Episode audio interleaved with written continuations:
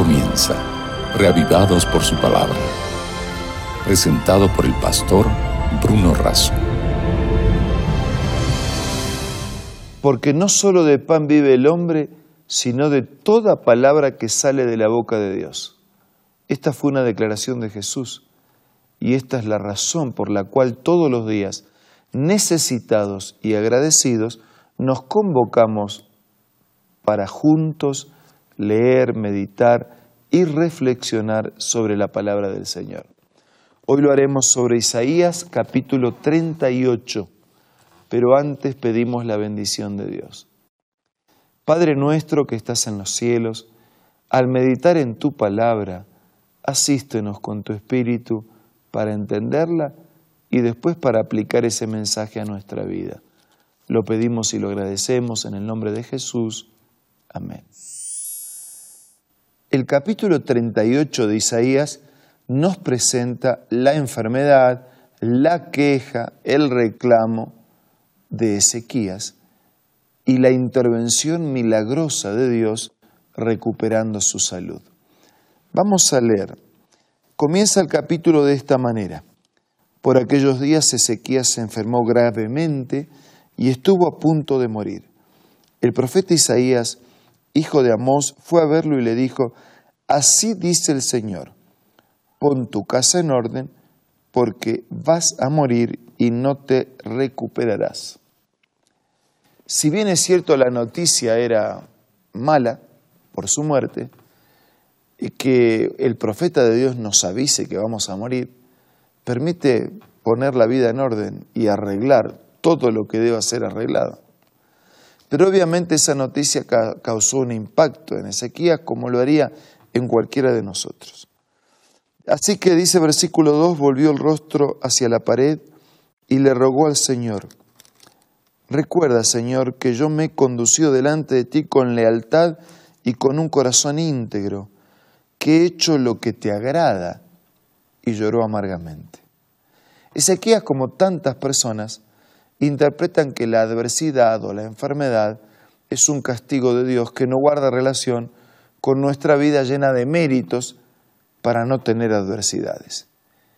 Méritos que no siempre tenemos, y aunque los tengamos, de todas maneras por vivir en un mundo marcado injustamente por el pecado, injustamente también enfrentamos dificultades.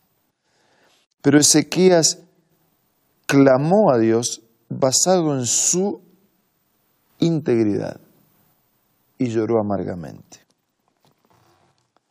Versículo 4. Entonces la palabra del Señor vino a Isaías, ve y dile a Ezequías que así dice el Señor, Dios de su antepasado David, he escuchado tu oración, he visto tus lágrimas, voy a darte quince años más de vida un hombre que está enfermo, que llora, que ora, un Dios que prolonga la vida, recuperando la salud y restaurando de la enfermedad. A simple vista parece una gran bendición, en la medida que Ezequías pudiera en el futuro aprovechar esa extensión de vida que Dios le estaba dando. Dice versículo 6, y a ti y a esta ciudad los libraré de caer en manos del rey Asiria, yo defenderé esta ciudad. O sea, Dios siempre da más de lo que pedimos. Ezequías pidió por salud, pero Dios, además de darle salud y vida, dijo, te voy a dar también liberación de mano de los asirios, y la liberación no solo será para ti, sino también será para todo el pueblo. Y esta es la señal que te daré para confirmar lo que te he prometido. Haré que en la escala de Acaz la sombra del sol retroceda las diez gradas que ya ha bajado, y la luz del sol retrocedió esas diez gradas que ya había bajado. Eh, si, si va hacia adelante es natural, pero si retrocede es un milagro.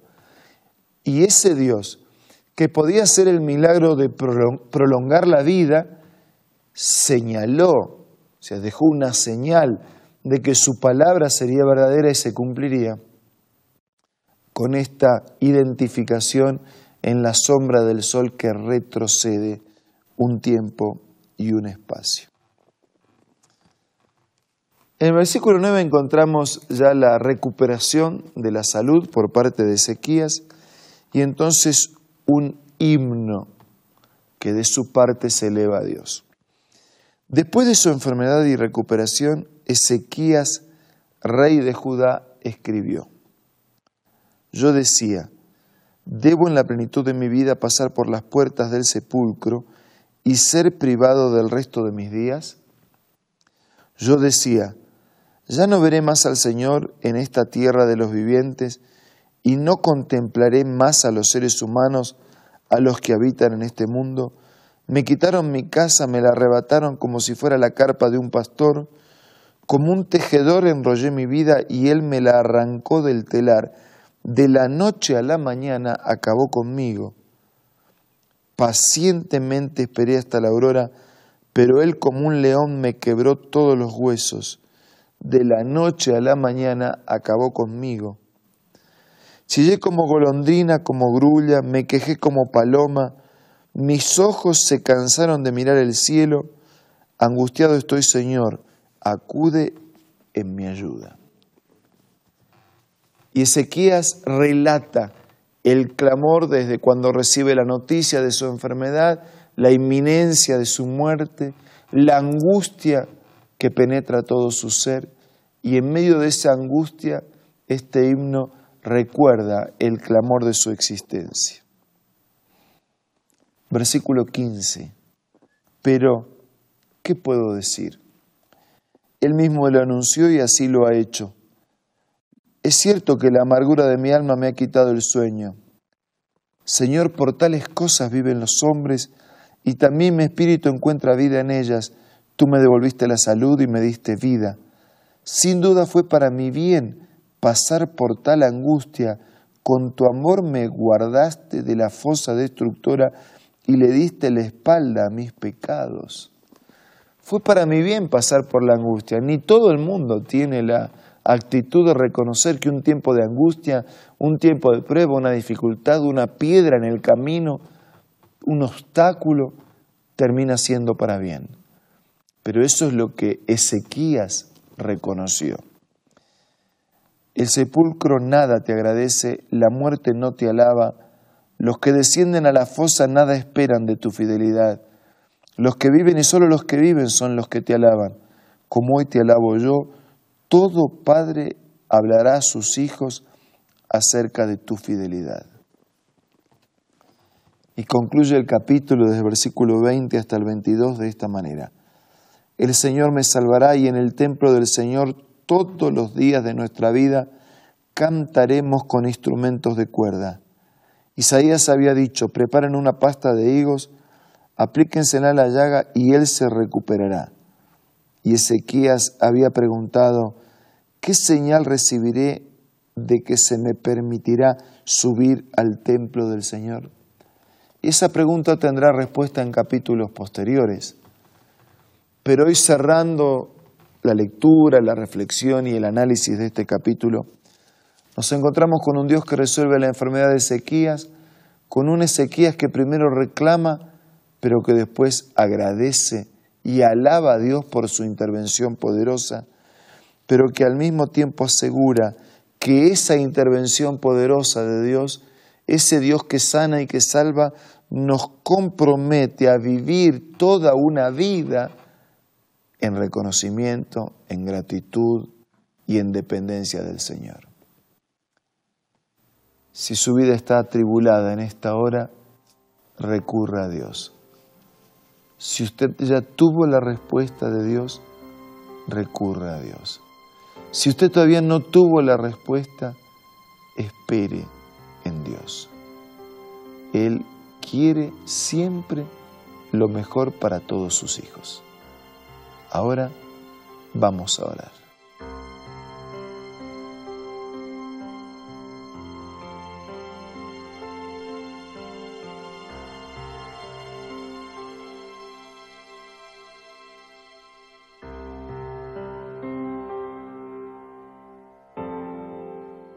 Padre nuestro que estás en los cielos, al meditar en tu palabra, te damos gracias porque tú puedes continuar haciendo milagros en nuestros días. Si hay alguien que está esperando una respuesta, por favor, Señor, que Él reciba en el tiempo que tu sabiduría consideres mejor la respuesta apropiada que supla su necesidad. Dale mientras tanto fuerza para sobrellevar las situaciones, confianza y paciencia para guardar tu respuesta y perseverancia en la dependencia que hagamos contigo. Todo te lo pido y te lo agradezco en el nombre de Jesús. Amén. Amigos, fue un gusto estar juntos una vez más. Los invito a reencontrarnos mañana para seguir siendo reavivados por su palabra. Esto fue Reavivados por su palabra, presentado por el pastor Bruno Razo.